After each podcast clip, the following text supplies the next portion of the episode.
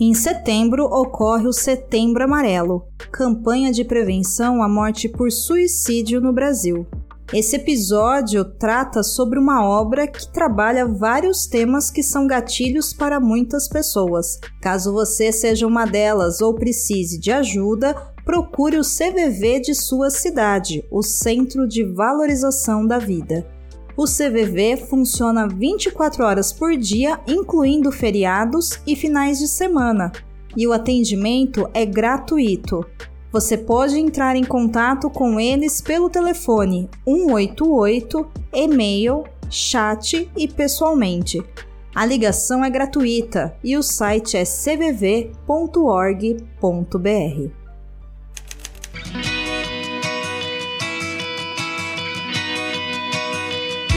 Perdidos na Estante, o seu podcast de adaptações literárias do site Leitor Cabuloso.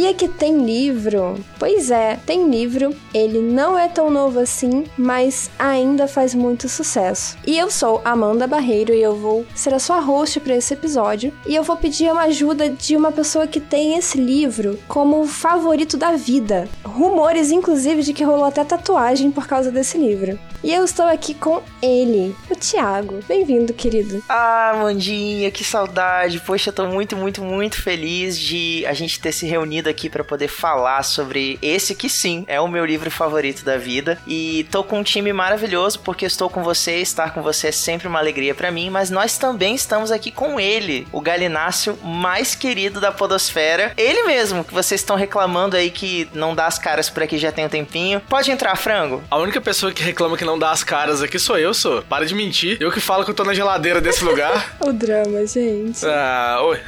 Seja bem-vindo também, frango. Ah, bom, gente. É, tamo aí, né? Vamos falar sobre o livro preferido da vida do Thiago. Eu felizmente não vou estragar nada do livro pra você, Thiago. Então, eu tô feliz porque eu gosto do livro e eu vou te ver bem. Eu gosto de te ver bem. Você é meu Mitsuki favorito. Olha, isso é golpe baixo. Você está usando informações dos bastidores. Informações informações privilegiadas Falando em privilégio, nos deem, Thiago e depois Frango, por favor, o privilégio das redes sociais de vocês. Onde que a gente te encontra, Thiago? Bom, vocês podem me encontrar no Uau e também em Uau. E você, Frango? Thiago simplesmente ignorou, né? Assim, é pra trocar, fazer uma edição a cada 15 dias e colocar a arroba nova dele ali, né? Sim!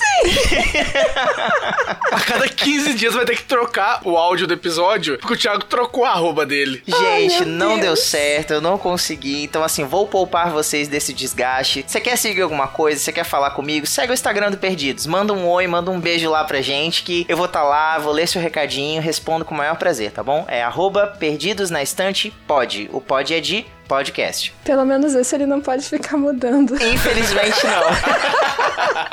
se deixasse, ou se deixasse ele mudava cada 10 dias. Frango, e você? Onde que o pessoal te encontra? É, não vai ser um prazer muito grande, não, mas você me encontra lá no Twitter, na arroba ofrango. Meu Deus. Nunca é um prazer muito grande seguir arroba frango, é uma arroba muito tóxica, não recomendo. Não recomendo. É um ambiente totalmente insalubre. Quem, quem segue arroba frango recebe adicional de insalubridade. O Twitter é um ambiente insalubre, vamos ser bem sinceros. Mas você não tá entendendo, Amanda. Frango avacalha. Ele, ele leva isso para um outro nível de insalubridade Meu sabe? Deus. Eu nunca fiz nada. Bom, gente, eu acho que eu sou a mais normal aqui do grupo. E vocês me encontram lá no arroba manda underline barreira. Eu sou uma pessoa normal, eu juro. Posta foto de gatinho fofinho. Sim. Bom, e para acabar com o mistério, né? Nós estamos aqui para falar de as vantagens de ser invisível. Eu vou chamar o nosso assistente para comentar um pouquinho mais sobre esse livro e nós voltamos logo após com a nossa discussão. Originalmente publicado em 1999 nos Estados Unidos, o livro As Vantagens de Ser Invisível já foi traduzido para mais de 13 idiomas. Seu autor, Steven Chbosky, levou cinco anos para escrever o romance, publicando-o aos 29 anos. Narrado na primeira pessoa por um adolescente que se autodenomina Charlie, a trama acompanha diversas cenas da vida do rapaz através de cartas escritas por ele a uma pessoa anônima. O romance aborda temas como introversão, sexualidade, uso de drogas e outros assuntos comuns na adolescência. Além disso, conforme a história avança, também são mencionadas diversas obras da literatura, do cinema e da cultura pop em geral e discutidos seus significados. Aqui no Brasil, As Vantagens de Ser Invisível chegou através do selo Jovens Leitores da editora Rocco em 2012, com tradução de Rita Vinagre e contando com 286 páginas.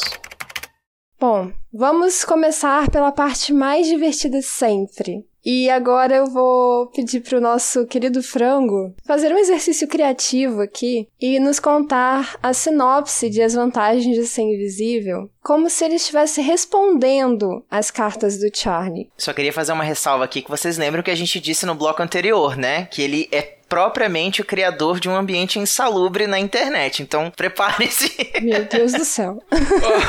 Ó, oh, eu sou uma pessoa bonitinha, tá, Thiago? Não venha me destruir assim ao vivo, não. Olha a difamação. e eu já aviso de antemão aqui que eu ia escrever bonitinho esse negócio. Mas aí eu dormi à tarde agora, porque eu tava com muito sono. Então eu tava lendo o livro, relendo, eu falei, não, vai dar tempo de eu terminar de ler e escrever esse desafio, né, pra sair bonitinho. Aí eu dormi. Então agora vai o quê? No freestyle aqui. Nossa, mas assim que é bom, vai. Quem sabe faz ao vivo. Falou aí, ô Faustão. então vamos lá, ó. 27 de agosto de 2022. Querido amigo, sei que tá foda, Charlie. Desculpa o palavrão, mas é a palavra que mais pode descrever esse momento. Eu sei que tenho recebido suas cartas, eu sei um pouco da sua vida agora, sei tudo que você tá passando. Sei, a adolescência não é um período fácil, não, cara. Vai ter muita coisa acontecendo ao mesmo tempo, e eu sei. Aquela questão lá que você me contou, com seu amigo, com sua tia. Eu fico feliz que agora você conseguiu fazer novos amigos. Você continua sendo esse garoto invisível mesmo, que tá aí observando tudo e tá tentando participar das coisas. Acho que esse é o principal mesmo, assim. Você conseguir superar esses seus traumas do passado, participar, ter um pouquinho de experiências na escola, ter esses encontros amorosos aí, participar de festa e principalmente, cara, é muito bom ver que agora você consegue se sentir infinito. E eu sei que é adolescência. Se tudo você me contou aí é adolescência, eu sei seus traumas. É o seu dia a dia, é o que acontece. E é isso mesmo. Tamo aí, pode continuar mandando cartas para mim. Com amor, frango. Ai, gente, que lindo! Ele quebra todo o clima. E você dizendo que ele era tóxico. oh, não, foi fofinho, foi fofinho. Foi fofinho. O frango merece o crédito, foi muito legal, muito legal mesmo. Gente, vamos partir aqui do princípio de nós lemos esse livro, nós compartilhamos essa história com o Charlie. Vocês recomendam essa leitura pro pessoal? Quer começar, Fran? É, porque você vai panfletar ele inteiro, né? Então talvez seja um... é mais fácil um cadenciado e depois você lambendo o livro.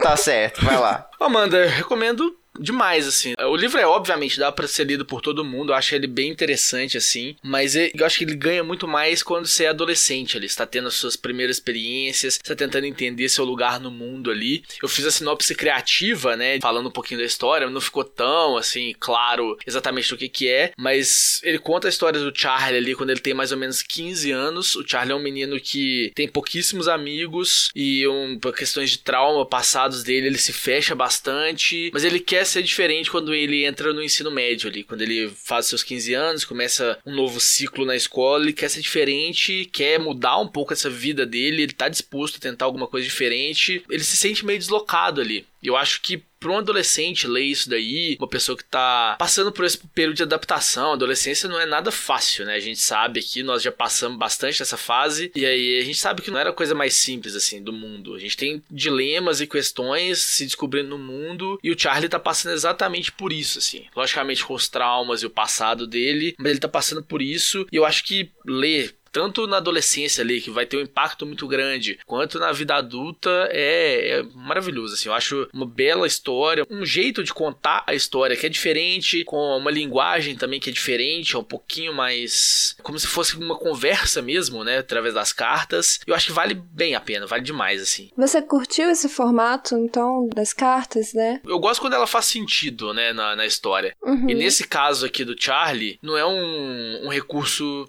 por ser um recurso qualquer, assim. Ele precisa contar as coisas para alguém e ele não consegue, porque ele é muito fechado. Ele tá ali com os traumas dele, ele precisa contar isso para alguém. E essa carta é a forma dele contar isso, a forma dele mostrar o que, que tá acontecendo. Então acho que faz sentido dentro da história, faz sentido na evolução dele como personagem também, nas aulas de inglês que ele vai passando ali, né? Que ele vai contando bem de leve o que, que ele tá lendo, o que, que ele tá aprendendo na escola. Então, como faz sentido, eu acho que ficou uma coisa bem interessante, assim. Entendi, eu também gostei bastante. E você, Thiago? Bom, como você já apresentou aí para o nosso ouvinte, né, As Vantagens de Ser Invisível é basicamente o meu livro favorito, assim. Eu fiquei muito feliz quando você topou essa empreitada da gente trazer ele aqui no Perdidos, apesar de ele ser um livro que não tá mais em alta, né, nas discussões nas redes sociais, no Booktube, no Bookstan, como essa geração millennial gosta de falar, mas eu acho que ele é um livro que cada vez mais vem se tornando atemporal. Ele foi publicado originalmente em 1999 e apesar de a adaptação dele ter sido lançada em 2012, tanto o livro quanto o filme repercutem muito até hoje, né? Esse formato que você comentou, né, o livro todo escrito em cartas, o Charlie, ele assume esse pseudônimo e ele tá endereçando essas cartas para uma pessoa que não fica muito bem clara, mas à medida que você vai lendo, você percebe que você é essa pessoa, né? Você está recebendo essas cartas do Charlie, você é leitor. Isso parte muito de uma experiência quase autobiográfica do Stephen Chbosky, né? Ele começou a escrever esse livro aí com seus 24, 25 anos, conseguiu publicar ele aos 29. O livro é todo permeado, né, de experiências que ele próprio viveu durante a adolescência dele, durante a juventude. E embora ele trate de personagens fictícios, muitos deles são personificações, carregam traços assim de pessoas que ele conheceu, momentos que ele viveu, lugares que ele visitou, que são importantes para ele, né? A própria experiência de relatar coisas através de cartas surgiu quando o Stephen decidiu escrever uma carta anônima para o ídolo dele, né, no, nesse campo do cinema e do audiovisual norte-americano americano, o Stuart Stern, que é um, um, roteirista muito famoso, que recebeu a carta e ficou assim, pô, um garoto aqui escreveu uma carta anônima para mim que tem muita coisa, assim, tem muita genialidade, e eu preciso saber quem é. E aí depois de um ano e meio de procura, o, o roteirista, o Stuart, conseguiu encontrar né, o, o Stephen Tobolsky, eles se tornaram muito amigos, e quando o Stephen decidiu fazer o roteiro né, final de As Vantagens de Ser Invisível, o Stuart Stern foi o primeiro a ler esse roteiro, né, ele se tornou mentor do Stephen. Então, assim, eu acho que ele é um livro extremamente recomendável, sim. Apesar dele tratar de temas muito sensíveis, ele faz isso de uma forma muito sutil e eu diria que muito responsável responsável também, sabe? Porque a mensagem principal que o, o Tibolsky decidiu passar com essa história é que todas as coisas que a gente sente e a nossa trajetória, ela merece ser respeitada, ela merece ser celebrada. E acima de tudo, a gente precisa ter certeza de que alguém em algum lugar do mundo já passou pelo que a gente está passando e por causa disso essa pessoa entende. E eu acho que a personificação de tudo isso é o Charlie, sabe? Eu acho que essa sensação de saber que alguém vive a mesma coisa que eu, sente a mesma coisa que eu, sofreu a mesma coisa que eu, sofre. É muito importante. Quando nós nos tornamos adultos, mesmo que nós estejamos passando por uma situação muito difícil, a nossa parte racional nos diz que nós não somos os únicos a nos sentirmos assim. Então nós pensamos, bom, em algum lugar do mundo, outra pessoa está vivendo isso também. A nossa parte racional diz isso. Mas quando se é adolescente e se está no meio desse turbilhão de emoções, isso se torna muito mais difuso, sabe? Porque é difícil parar e ter esse pensamento de que eu não sou o único. Até porque o adolescente não tem a mesma vivência que um adulto, não passou por essas experiências ainda. Então, para esse público conseguir visualizar que outras pessoas também se sentem deslocadas, também sofrem bullying, sei lá, não sabem interagir socialmente, não sabem dançar, não sabem como se comportar numa festa, não sabem chamar alguém para sair. Saber que eles não são os únicos a viverem isso, sendo que nesse ambiente escolar eles estão vendo um monte de outros adolescentes descolados, fazendo todas essas coisas de uma forma que parece fácil,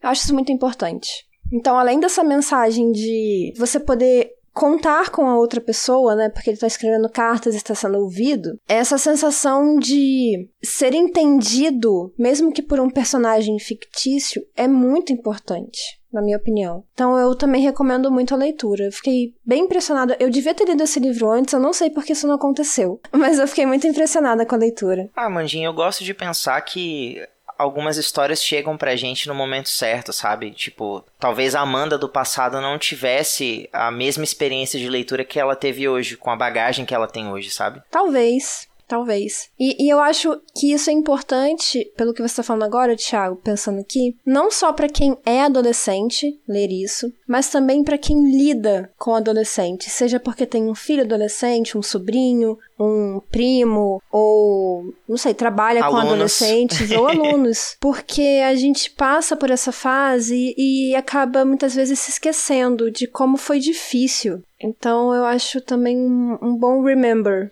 sabe? Se colocar um pouco no lugar. O livro é de 99, né? O filme é um pouquinho mais recente, mas a gente vai falar do filme em outro episódio. Mas até pensando a experiência de ser adolescente, nossa, é uma experiência completamente diferente do que é o ser adolescente hoje, né? Sim. Com as redes sociais, com esse estímulo o tempo inteiro, com essa referência. Que antes, igual vocês falaram aí, antes a gente tinha. A gente se comparava com a galera da escola. A gente comparava com o fodão da escola lá, que pegava as menininhas tudo, a menina mais popular, não sei o que. Agora não, agora a comparação é com a Larissa Manuela, que tá ali no seu Instagram ganhando milhões por ser uma adolescente. Agora não mais, né? Obviamente, agora ela já é uma atriz global, prestes aí pra novela das nove, mas o a comparação é mundial agora. Então, a pressão que sofre aí, tudo que acontece é muito mais intenso do que era pra gente. E um livro como esse, assim, e é muito importante para mostrar que, olha, acontece com todo mundo. Tá todo mundo tentando lutar com seus próprios demônios aí, se entender, ver como que funciona a vida, enfim, todo um processo que esse livro deixa bem claro numa geração diferente, numa forma diferente de acontecer, né? Porque a gente tem ali fitas cassetes, que são uma parte importante da história, que é uma coisa que a geração hoje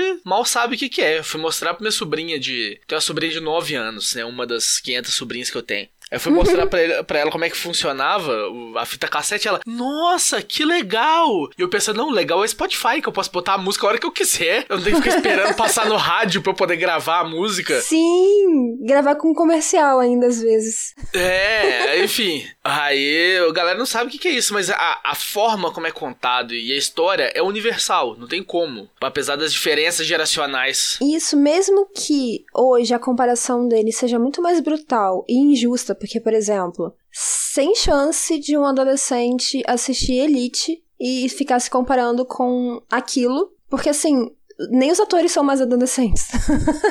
Essa parte é complicada. e eles, eles acham que aquilo é ser adolescente, mas não é. Então a comparação é muito brutal. O TikToker, o, sei lá, o atriz, o ator global que vive um adolescente na, na ficção, ou aquele, sei lá, o gatinho ou a gatinha do Instagram, não são pessoas reais, são personas. E eles ficam se comparando com isso. É muito brutal. Porém, o sentimento de inadequação, eu acho que sempre foi e sempre vai ser assim. Bom, mas além disso, que nós já estamos introduzindo aqui para o nosso ouvinte a história, assim, de uma forma bem resumida, o que, que mais te chamou a atenção? O que, que te conquistou nesse livro? Os personagens, o modo de contar a história, a linguagem, os temas. Bom, eu vou falar sobre o livro então de um aspecto um pouquinho mais técnico. Inclusive, aqui vai entrar um momento para um, por favor, patrocínio Perdidos na Estante. A minha primeira experiência de leitura com esse livro foi em 2012, um pouco depois, né, do lançamento do filme. Eu acabei vendo o filme primeiro e fui procurar o livro depois. E eu tive a oportunidade de ler o As Vantagens de Ser Invisível no inglês original. E agora, pra gente gravar esse episódio, eu segui uma recomendação do Capitão Ace, lá do Multiverso X, e fiz uma experiência com um aplicativo chamado Storytel, que é de audiolivros, né? E peguei As Vantagens de Ser Invisível para escutar. Então, num aspecto mais técnico, eu diria que ele é um livro muito fácil de se compreender, principalmente para quem tá tentando treinar aí a, o listening, né, do inglês, porque O Charlie escreve de uma forma muito simples, ele usa palavras muito simples, apesar de ele receber uma crítica aí, né, em um dado momento da história, de que ele deveria trabalhar com um vocabulário um pouquinho mais rebuscado, é muito fácil você compreender o que ele está tentando te passar e ao mesmo tempo se identificar com algumas passagens, alguns trechos do livro. Eu indicaria esse livro para alguém que está tentando aí se aventurar um pouquinho em, em escutar, né, ou, ou, tentar aprender, treinar o, o, o, inglês, porque ele não é difícil de compreender, mas também gostaria de indicar esse livro, assim, o, o que me, o que me chama para dentro dessa história é como ela é contada de uma forma simples, sabe? É, é o, o aspecto do livro que mais me ganha, a forma como o Charlie compartilha a história compartilha a realidade dele com a gente. Apesar de ser um romance epistolar, né, ele é todo contado através de cartas, o Charlie trabalha muito com fluxo de pensamento, sabe? Ele não tem uma ordem linear para te contar coisas. Ele tá relatando em uma carta como é o cotidiano dele, e aí em dado momento ele vai fazer um, uma espécie de flashback e vai trazer coisas assim sobre o passado dele, sobre a família dele, sobre a história da própria escola onde ele tá estudando. Então você vai trabalhando o tempo todo com isso, né? Com a forma como o Charlie vê as circunstâncias e como ele enxerga as pessoas que estão ao redor dele. Eu acho que Cabe muito a gente colocar aqui uma questão sobre a tradução. A Rita Vinagre, que é a tradutora oficial, ela tem uma bagagem cultural bem interessante, né? Ela já trouxe alguns títulos aqui para o Brasil, como a série Crepúsculo, se não me engano, foi traduzida por ela. É, alguns livros dessa escritora teen, que é bem, bem popular, que é a Colleen Hoover, e alguns outros títulos, mas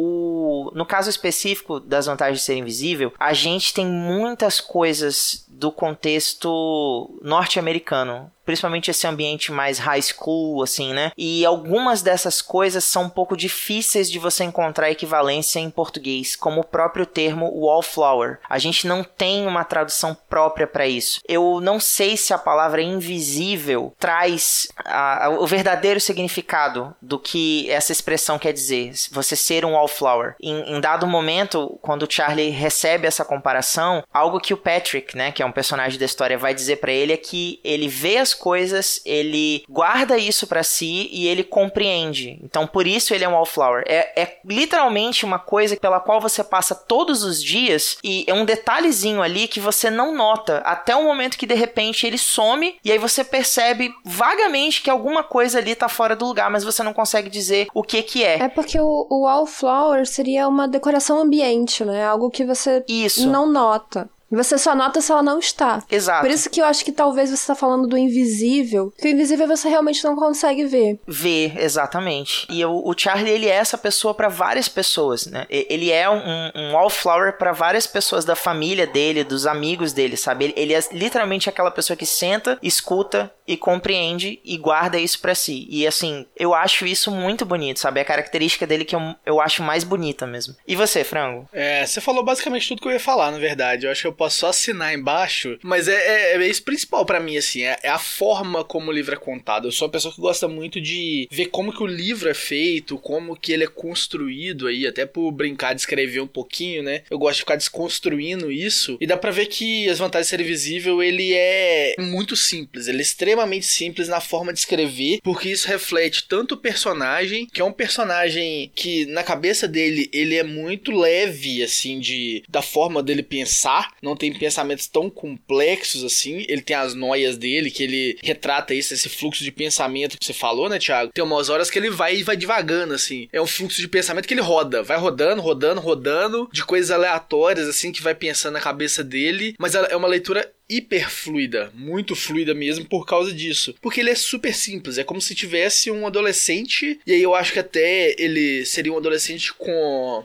uma idade um pouquinho menor do que ele tem ali, mas aí eu acho que aí reflete dos traumas dele também, que aí bate um pouquinho nessa forma de escrever. Eu acho que seria uma forma mais pros seus 13 anos ali, talvez. O 15 você já estaria com uma outra preocupação, mas aí ele começa a ter essa preocupação mais do meio pro final do livro, né? Então isso já começa a ter essa questão também. Mas a primeira metade é muito, muito simples assim de ler, e a forma como ele vai construindo isso aos poucos, ele não tem momento explicativo demais no livro, você vai pegando aos poucos a partir da narração do Charlie, o que aconteceu dessas cartas do Charlie, né? O que foi acontecer na história, quem são aquelas pessoas envolvidas, como que elas entram ali, como que vai entrando aos pouquinhos. Então o Petro que entra aos pouquinhos ali, a Sam entra de repente e num turbilhão na cabeça dele que ele não consegue entender o que, que tá acontecendo direito ali, por que, que ele gosta dela, mas ele não gosta de ninguém, o que, que tá acontecendo ali. Enfim, eu acho que é essa forma mesmo de contar para mim que é o mais encantador assim da história. Você vai assinar com a gente também, Amanda? Você tem mais algum outro ponto aí? Então, para não ficar me repetindo, porque eu também acho incrível a forma de contar a história, porque vocês falam que ela é simples, mas ela é simples na linguagem. Só que a forma de você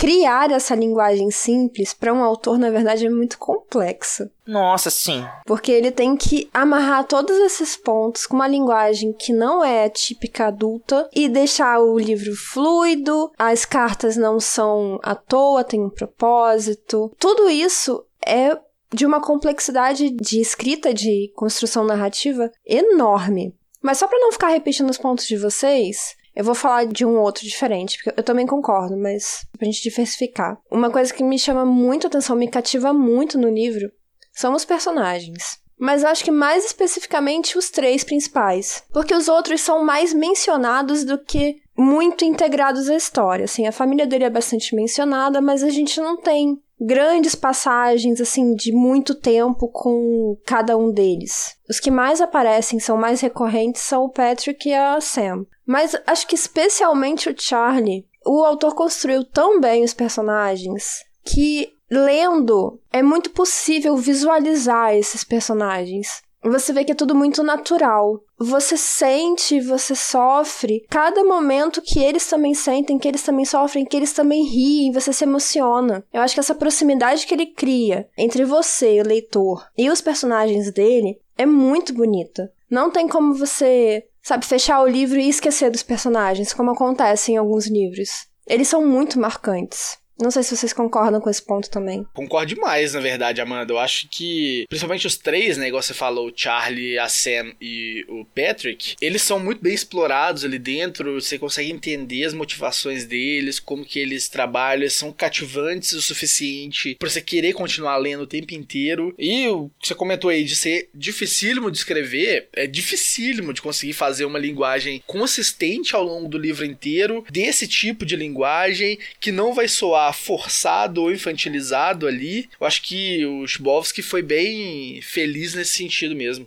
E eu acho legal porque a capa do livro, né, na edição antiga, é interessante o ouvinte saber que ah, recentemente o livro passou por uma reedição, né, até ganhou um capítulo extra e tal, em comemoração, acho que aos 20 anos de publicação. Na capa anterior, que estava sendo comercializada aqui no Brasil, tinha o, o trio principal, né, o Charlie, uhum, o Patrick sim. e a Sam. Então, é difícil você pensar na história de As Vantagens de Ser Invisível sem essa tríade, né, você não consegue pensar neles separadamente, apesar apesar deles terem seus momentos, cada um deles tem sua, sua história particular, e o Charlie ser a pessoa que tá narrando isso, vocês concordam que ele usa esse momento mais para falar sobre os dois. É, às vezes ele coloca mais o Patrick e a Sam presentes no que ele tá tentando contar pra gente do que ele próprio, sabe? A gente acaba entendendo o que ele tá sentindo por tabela, mas às vezes o foco é mais sobre como ele tá se colocando de lado para trazer ao holofote as pessoas por quem ele se importa. Ele faz muito isso. O livro inteiro, praticamente, assim. Sim, concordo. É verdade. Bom, vamos comentar um pouco com spoilers agora. Eu vou soltar o áudio do nosso assistente e aí a gente volta pra liberar geral, pode ser? Uhul! Apesar de ser o primeiro trabalho de Tchaikovsky, As Vantagens de Ser Invisível obteve significativo sucesso comercial. Entretanto, por seu conteúdo polêmico, a obra chegou a ser banida de algumas escolas públicas dos Estados Unidos devido ao seu retrato da sexualidade adolescente e do uso de drogas. Trata-se de livro semi-autobiográfico. Através do protagonista, Charlie, Tchaikovsky escreve muito do que ele próprio sentia e pensava na adolescência. O autor apreciava muito observar e ouvir confissões de seus colegas, de modo que ao escrever o romance, ele apenas reuniu todas aquelas informações para criar suas personagens. Em comemoração aos 20 anos de seu lançamento, a editora Rocco anunciou uma nova edição de As Vantagens de Ser Invisível, com capa especial e trecho inédito, lançada no Brasil em agosto de 2020. Bom, ouvinte, se você ainda não leu esse livro incrível, saiba que agora nós vamos falar com spoilers, então fique avisado. Se quiser, dá uma pausa, pega lá o livro, não é uma leitura difícil, nós acabamos de comentar isso, você vai adorar. E volta aqui com a gente depois. Frango, quero te convidar a escolher um personagem e defendê-lo até a morte. Ou não. Você que sabe. Pode atacá-lo até a morte também. Eu vou aqui defender até a morte a tia do Charlie. Desculpa, brincadeira, não vou. Eita. É... Eita. Pesado. Pesado. Não, eu vou, eu vou defender aqui. Deixa eu ver quem que eu vou defender. Vamos pensar aqui bem. Vou defender o Patrick aqui. Ou alguém quer defender Bora. o Patrick melhor que eu? Aqueles, não. né? Eu tô atrás de você com o pau e a pedra. só, só esperando quem que a gente tem que atacar. Vai lá, defenda o Patrick até a morte. O Patrick, e aí a visão fica um pouco turva por causa do filme também, porque é na época que o Ezra Miller ainda não fazia tanta merda, né? Ainda ele... não era o terror do Havaí. é, eu, eu tava lendo que a chance de ser atacado pelo Ezra Miller no Havaí é maior do que ser mordido por um tubarão. Misericórdia! e o pior que fizeram esse estudo mesmo para ver tá mais tenso ser atacado pelo Ezra Miller do que por um tubarão lá no Havaí. É o que, né? O Warner tá fazendo o casting dela em Chernobyl, não é possível. Ai, é, é numa época que ele ainda era um promissor ator, né? Eu não sei se você tinha feito já o. Precisamos falar sobre o Kevin. É de antes, é de antes, né? Já, já é, tinha feito, já. 2007, é se eu não me engano. Já era o prelúdio do que ia acontecer. ele avisou e ninguém percebeu. Sim. É, não, precisamos falar sobre o Kevin é 2011. É um ano antes, né? Perks of Being a Flower é 2012. Então eu tava vendo ali na esteira do sucesso do Precisamos Falar sobre Kevin, uma escalação incrível ali. Eu acho que o, o, Patrick, ele entra muito no personagem. Ele não é um personagem gay estereotipado para começo de conversa aí, né? Ele é, ele é simplesmente gay e é isso que os personagens têm que ser na, na ficção. É tipo, faz parte de quem ele é. E ok, não tem nenhum estereótipo ali, não tem nenhuma forma de destacar isso diferente, até porque a gente tá vendo pelos olhos do Charlie. O Charlie simplesmente não percebe, o Charlie nem entende direito o que tá acontecendo as coisas ali perto dele, né? Mas o Patrick foi um personagem que teve que aguentar muita coisa ali, pensando que ele chegou ali naquela cidade, né, com, com o pai dele casando com a mãe da Sam. É uma pessoa que tem que se reconstruir ali dentro, vive um romance meio em turbilhões ali com o Brad, que é o quarterback, né, do time de futebol americano. Então é um romance Sim. escondido, que é um romance que ele sofreu muito por causa da, do tanto que ele gostava desse cara, tanto que ele sofria pelo cara não conseguir se aceitar ainda, porque toda vez que eles ficavam juntos, o cara falava que ele tava extremamente chapado e aquilo ali não aconteceu, até aceitar que, olha, a gente vai ficar escondido mesmo e é isso aí. Mas o principal dele é o suporte que ele dá pro Charlie, assim. Ele é um exemplo de pessoa que vai abraçar, que vai entender como é que o outro se sente, que quer ajudar, que tá ali presente e a a forma como ele integra o Charlie, que é um, um menino completamente deslocado de tudo ali, ele integra ele tão naturalmente, inclui ele nas conversas, leva ele para as coisas, faz ele viver, né? Faz ele participar, que é uma coisa que o professor de inglês do Charlie falava bastante, para ele poder participar das coisas e não ser só o wallflower, né? Ser só essa decoração da casa. E aí o Patrick é a pessoa responsável por isso. E ao mesmo tempo ele é hiper debochado, né? Tanto que ele é apresentado aqui como o nada, porque vira lá no início,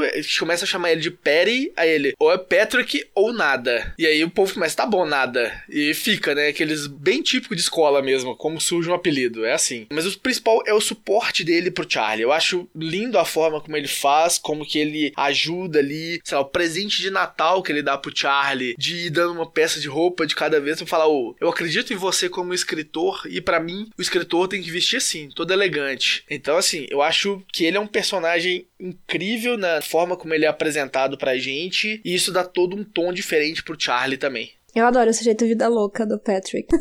Também gosto muito dele. E você, Thiago? Ah, não. Vou passar a bola para você primeiro. Vai lá. Quem você quer defender e por quê? Vai lá. Tá bom, tá bom. Vou deixar passar dessa vez.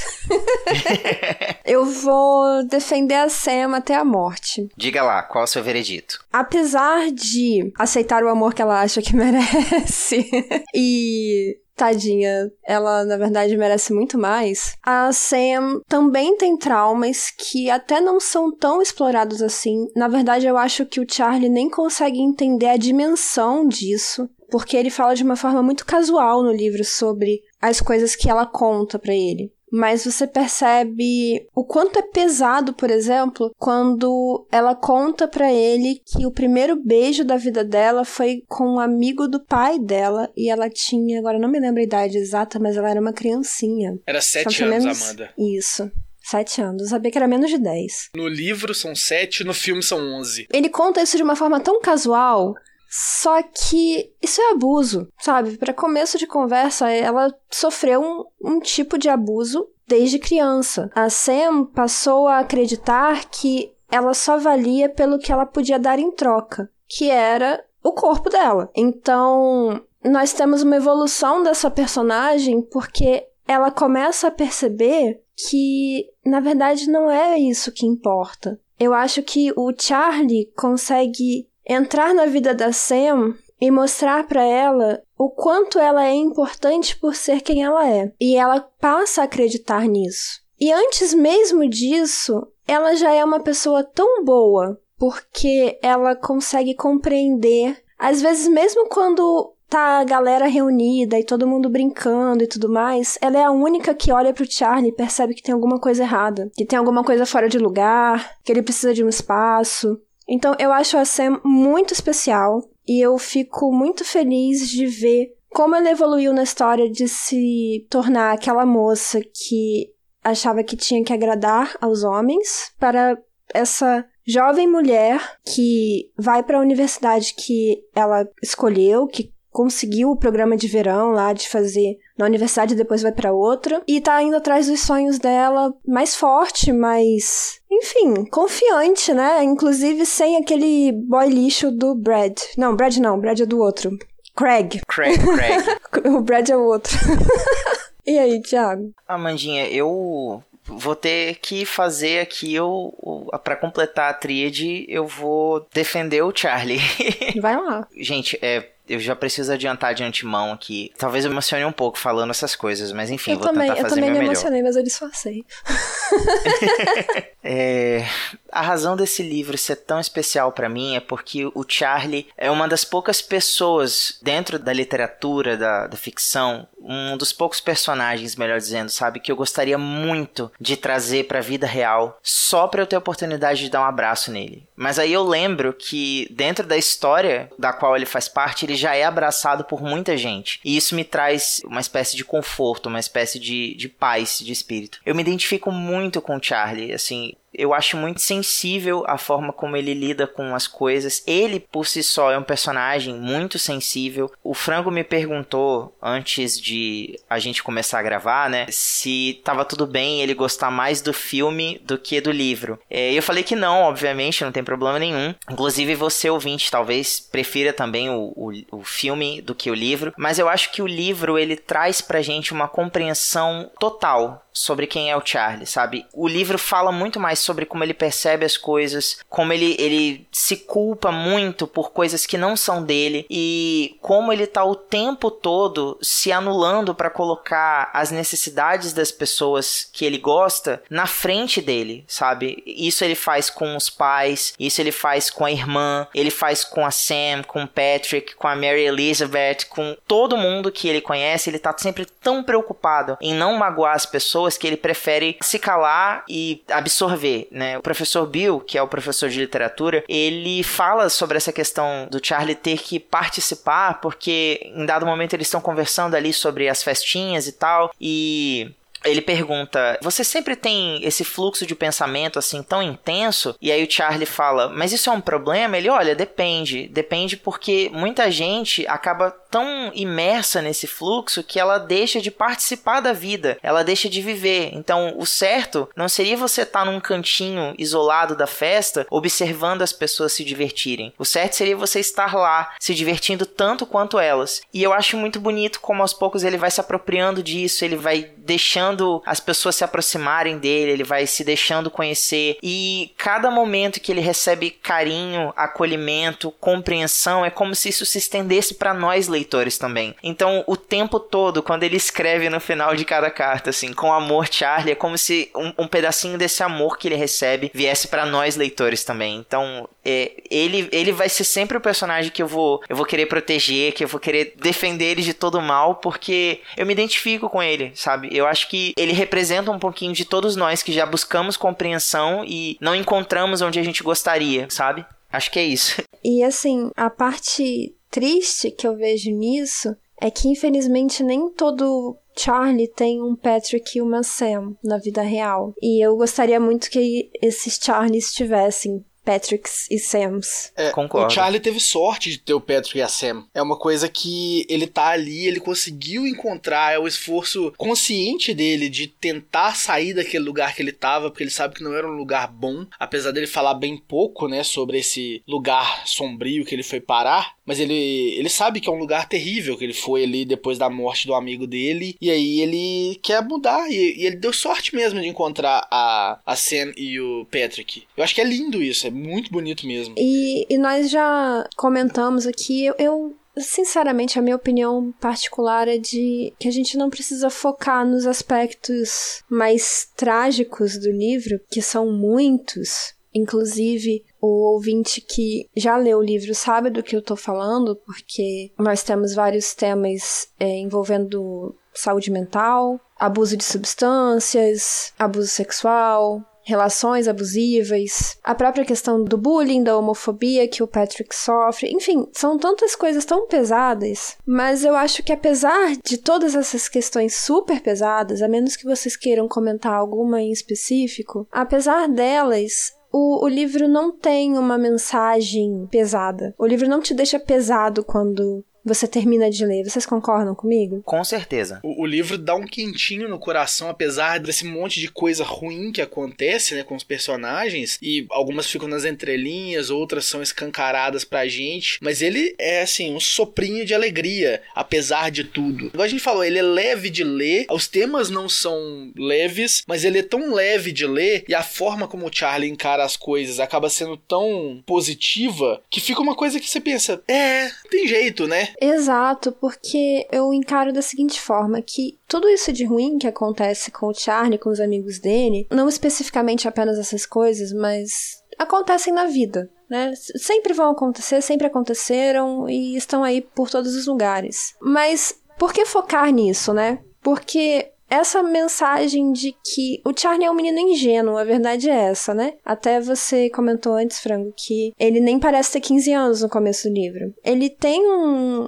um pensamento meio ingênuo. Ele muitas vezes não vê maldade nas coisas que ele tá relatando. E essa ingenuidade é boa parte da causa de ele ter uma linguagem tão positiva sobre as coisas e, e ter uma certa esperança, eu diria, de que as coisas possam melhorar. Então, no final, fica uma sensação, como você falou, de quentinho, porque toca a gente no sentido de mostrar que isso passa, né? Os momentos ruins acontecem, mas eles passam. Eu fiquei muito tocada por isso por ver que com toda a merda que acontece na adolescência, que é muita, passa. Um dia você consegue olhar para trás. Vocês tiveram alguma relação assim com algum tema específico, algum trecho da narrativa, enfim? Amandinha, eu queria na verdade discutir um ponto uma crítica que esse livro recebeu, né, depois da publicação dele e ver a opinião de vocês, né, a respeito disso. Esse livro foi publicado em 1999, como a gente já falou aqui, e de lá para cá ele é alvo de muitas polêmicas, assim. Tem muitos pais, muitos professores, pedagogos, psicólogos que acham que a visão que o Stephen Chbosky traz do adolescente, mesmo que seja um recorte ali do final dos anos 90, é um recorte muito tóxico muito agressivo pelo fato de que eles declaradamente estão vivendo uma vida embebida em, em, em festas, em, em, drogas, experiências sexuais muito precoces, muitas delas até quase que majoritariamente, né? Sem o consentimento do adolescente, e são muitas experiências traumáticas. Por conta disso, ele foi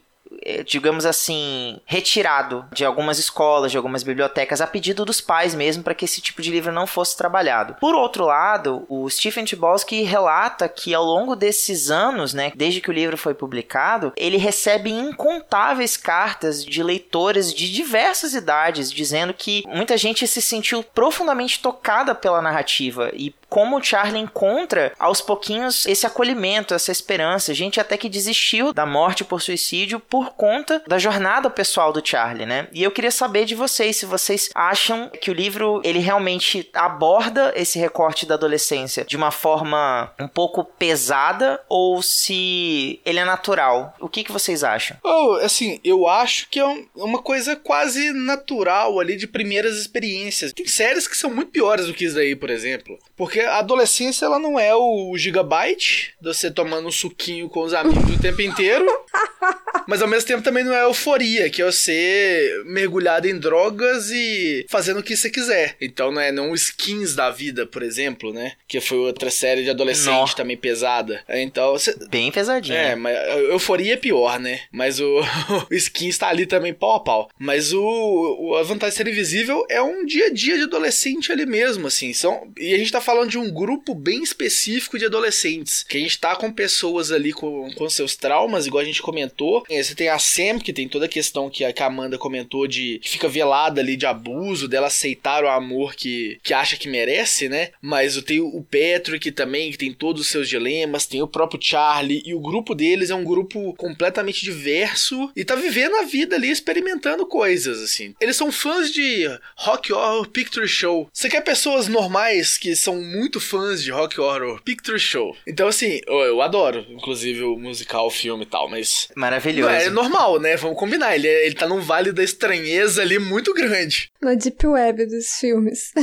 é, assim, é um clássico cult porque ele é muito bizarro. Então, você tem um grupo de adolescentes ali que é meio bizarro, uma galera, inclusive, a gente tem que pensar que o Charlie tem 15, mas a galera que ele anda tem 17, 18. Uhum. Então é uma galera que já é mais velha também, que já tá nessa fase, pelo menos a fase sexual ali, de experimentar coisas, de testar até o próprio Charlie, 15, 16 anos ali. O Charlie que é muito ingênuo, com 15 anos, e falando: Olha, acabei de descobrir a masturbação. Gente, com 15 anos eu já sabia o que, que era há muito tempo.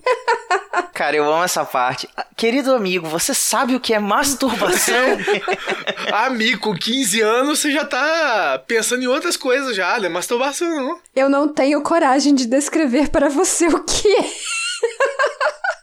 Ele é muito fofinho. É. é assim, a gente tá falando de um grupo específico, de uma situação específica, com situações de adolescente ali experimentando. E o livro não tem obrigação de ser. Vou botar aqui um politicamente correto, mas odeio isso porque desvirtuou completamente. Mas o livro não tem que dar lição de moral. O livro tá, tá mostrando ali o que, que foi feito e as consequências. Então, cabe a você, leitor, entender como é que isso funciona, né? Eu acho que achar que os adolescentes mostrados no livro são. Como que você falou mesmo, Thiago? Eles são retratados de uma forma muito pesada, assim. Muito, muito pesada. Uhum. Que essa forma é muito pesada, muito tóxica, foi o que você falou, né? Isso, é. Uhum. É uma visão tóxica do adolescente norte-americano. Gente, sinceramente, achar que isso é uma visão tóxica do adolescente é a pessoa que não convive com adolescentes. Ou pelo menos não convive com adolescentes em loco né, adolescentes vivendo como adolescentes. Que uma coisa é você ter o seu filho adolescente e você não participar da vida dele, você não saber nada do que acontece. Outra coisa é você vivenciar, estar ali de fato observando atento ao comportamento de adolescentes.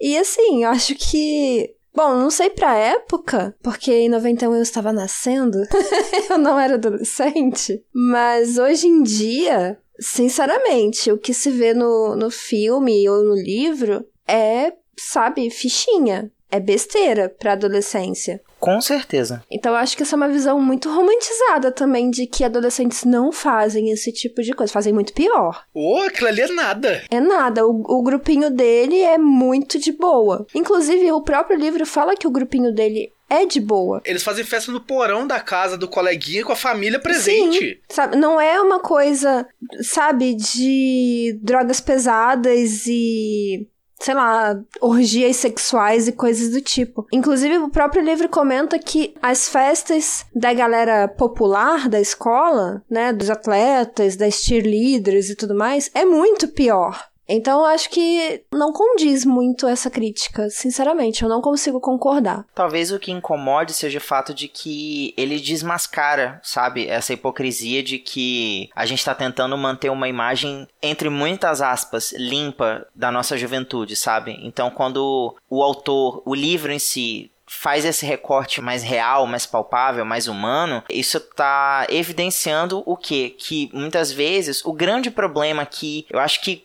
quase todos os personagens adolescentes desse livro carregam a mesma base traumática. Tudo começou porque o meu pai e a minha mãe não deram a supervisão necessária para mim quando eu precisei, sabe? Tipo, não escutaram, não sentaram comigo para que eu tivesse a oportunidade de conversar sobre algo que tá acontecendo. No caso da Sam, ela não conseguiu contar pro pai, né, a respeito da experiência dela. O próprio Charlie também, ele sente que as pessoas mais estão tentando acolher, mas abafar o que ele sente sabe? Do que tentar realmente compreender. Então você pensa o tempo todo, quando ele perde o melhor amigo e aí o irmão dele chama ele para sei lá, tipo, dar uma volta no Camaro. A irmã é, se oferece para consertar o cabelo dele, que ele num surto lá acabou picotando. Ninguém realmente se propõe a sentar e dizer, Charlie, me conta o que você tá sentindo, me conta o que tá acontecendo. As pessoas tentam acobertar, elas tentam abafar o caso, sabe? Mas eu só vou discordar de você em um ponto, Ti. Até 10. Não é fácil para um adolescente falar com os pais especialmente quando a situação é muito grave. É muito mais fácil o adolescente recorrer a um melhor amigo ou a um professor, como por exemplo, ele tem uma conexão muito grande com o professor dele, do que com os pais. É difícil até pra gente hoje. Pois é, e eu não vou culpar assim tanto os pais dele, porque os pais dele são muito presentes. Eu acho que realmente se os pais dele tivessem pressionado que ele falasse alguma coisa, ele não teria contado mesmo assim. Porque, para começo de conversa, ele nem tinha ligado dois mais dois que ele tinha sido abusado pela tia Ellen. Ele só percebeu que, peraí, a tia Ellen fez isso comigo, mas por que, que a Santa tá fazendo isso comigo também? Sabe? Eu acho que só ali realmente a coisa é, fez, fez o cliquezinho na cabeça dele de que, opa, tem alguma coisa errada. Então, como que ele ia se abrir para falar isso com os irmãos ou com os pais? Sabe? Uhum. Ele precisou passar pela experiência primeiro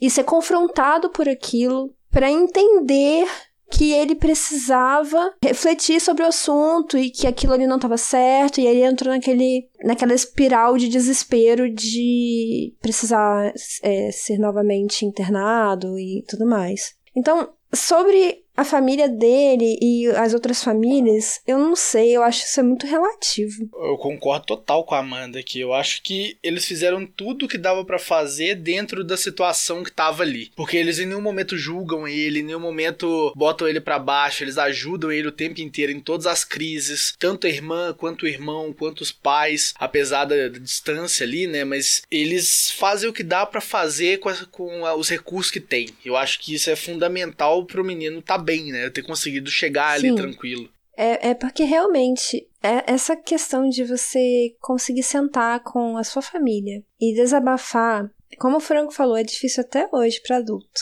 Imagina para um adolescente que não sabe colocar em palavras o que ele está sentindo. E eu acho que isso é uma coisa muito interessante também, que o livro nos leva a questionar esse tipo de coisa. Uhum. Sabe como nós lidamos com os nossos traumas, com os nossos medos, com as nossas experiências. E eu acho que a melhor forma que ele teve de lidar com os traumas dele não foi nem, a, nem só pelo Patrick pela Sam, pelo grupo, né, fazer parte de um grupo, mas também o desabafo nas cartas. Eu acho que isso foi por isso que nós falamos que as cartas são propositais. Porque se ele não tivesse desabafado, ele não teria conseguido expressar tudo que ele passou ele teria trancado isso tudo, porque mesmo o grupo dele com o Patrick, a Sam, a Mary Elizabeth e a Alice e tudo mais, ele não teria falado sobre isso dessa forma. Eu penso muito nesse recorte que eu comentei, né, sobre o diálogo com os pais, eu penso muito na história do Brad, né, que uhum. pra conseguir viver a sexualidade dele, antes ele precisava se embebedar muito para ter a justificativa de dizer que ele não se lembrava do que aconteceu. Ah, sim. E pro Patrick conseguir desconstruir isso, para ele conseguir, né, se entregar ali naquele momento e, e, e viver as coisas que ele gostaria de viver sem culpa, foi todo um processo. E aí quando o pai dele descobre, né? Vocês sabem o que acontece, quem lê o livro, quem vê o filme, é, a história é, é idêntica, mas é nesse ponto, sabem, que eu acho que a falta de um espaço onde você consegue falar sobre o que você tá vivendo em casa é, rouba muito da nossa identidade, De sabe? fato. Eu concordo com vocês que não é fácil. É quase como chegar num psicólogo, né? Que você enrola várias sessões, dá a volta várias vezes para você conseguir chegar naquele pontinho que você sabe que é onde tá o problema, que você sabe que é onde incomoda.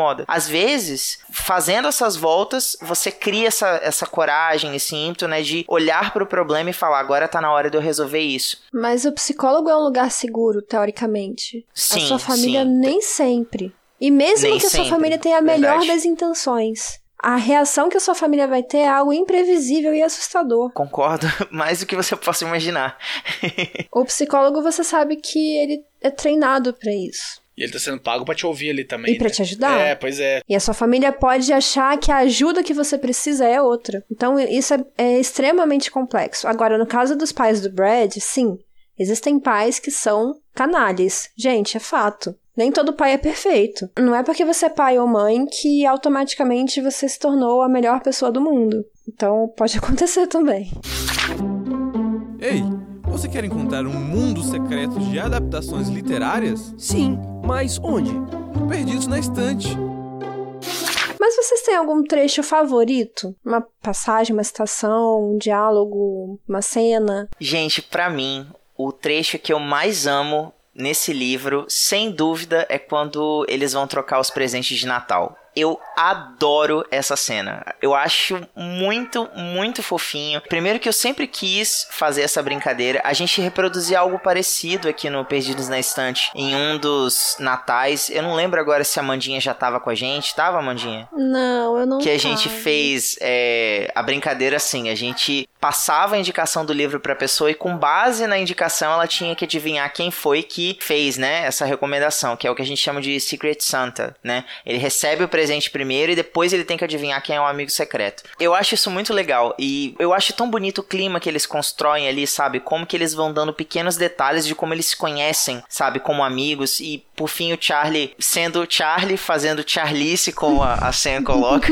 né? Ele pega ali a mesada dele e ele decide dar um presente pra cada um, mas não é só um presente, tipo assim, uma lembrancinha que ele encontrou no souvenir, sei lá. Ele escolhe coisas que são realmente significativas. Ele faz uma leitura muito sincera, assim, muito sensível de cada uma das pessoas com quem ele tá convivendo, sabe? Do Patrick a Mary Elizabeth, sabe? E, e isso não é pra qualquer pessoa, sabe? Eu acho que realmente é característica dele enquanto Wallflower. Então, assim, eu amo essa cena. Ela é minha cena favorita no livro. E vocês? É, eu vou pegar uma cena completamente aleatória aqui, mas pra mim é o momento que o Charlie se liberta total, que é a hora que ele vai assumir o papel do Rock na encenação lá do Rock Horror Picture Show. Que o Rock é um personagem completamente. É um, é um robô moldado ali, né? Pra ser um negócio de perfeição. E o Charlie fica naquela, tipo, "Ô, eu, meu corpo nem é. Eu esqueci até a, a palavra que ele usa certinho, que é o, o Patrick que usa pra descrever o corpo do cara que fazia. Mas é. Meu corpo não é nem tão bom assim, não. Mas eu tenho que botar a sunguinha. E ele fica com medo. Meu Deus do céu, eu vou ter que tocar no peito da Sema agora. E eu vou ter uma ereção no meio do palco. E aí, mas ele vai, mesmo assim, que é uma coisa que o Charlie no início do livro nunca faria. Então, eu acho que é um momento de virada pro personagem ele mesmo, de mostrar que, olha, agora eu tô, tô meio pronto aqui, já entendo como é que é meu papel nesse lugar, já sei como me comportar, já tô com meus amigos, tô confortável o suficiente pra aparecer num palco de sunguinha dourada com medo de ter uma ereção. É o momento de virada, não é nenhum dos momentos chaves do livro, porque tem vários momentos chaves do livro, mas eu acho que é um momento tão singelo ali dele se libertando que eu acho que é bem bacana. Ai, adorei. O- Um dos meus favoritos, que eu tenho, assim, vários com muito carinho, que eu vou me lembrar. Mas um dos meus favoritos é quando ele conversa, por último, assim, meio que se despedindo do professor de inglês e literatura, né? Bill.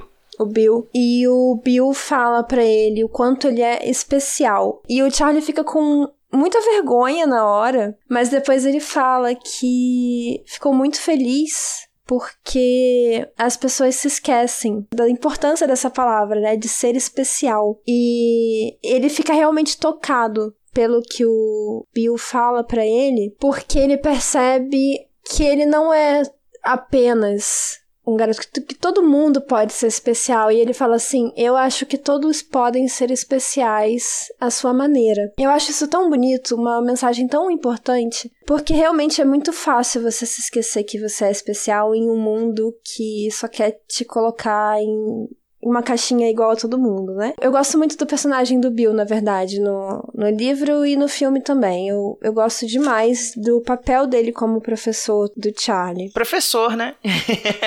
ah, tem professor e professor, né? Eu acho que isso depende Sim. da pessoa também. Senti uma defesa de classe aqui, eu tenho que me retirar nesse momento.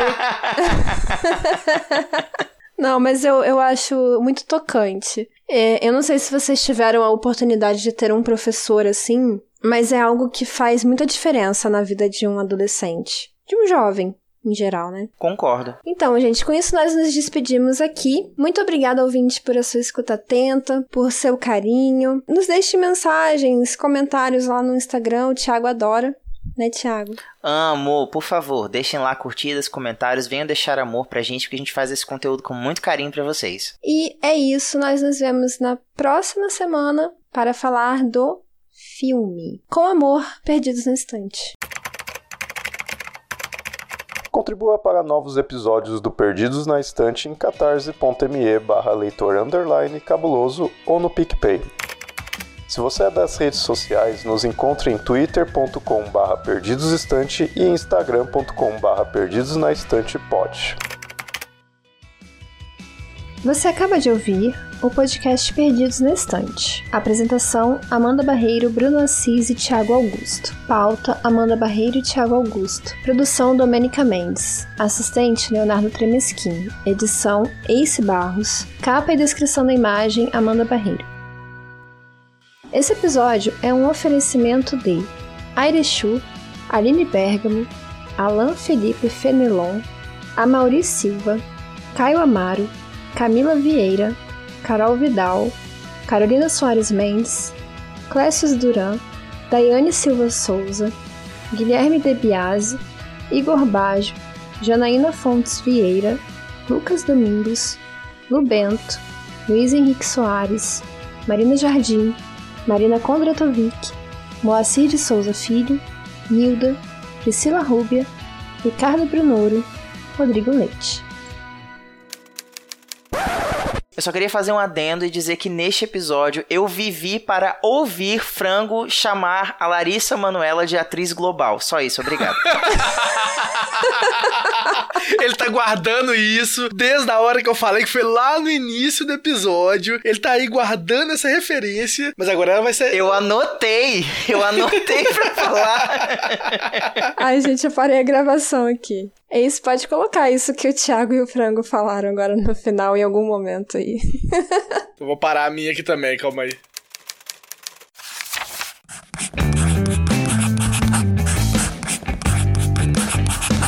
Esse podcast faz parte do site Leitor Cabuloso. Conheça nossos conteúdos em www.leitorcabuloso.com.br.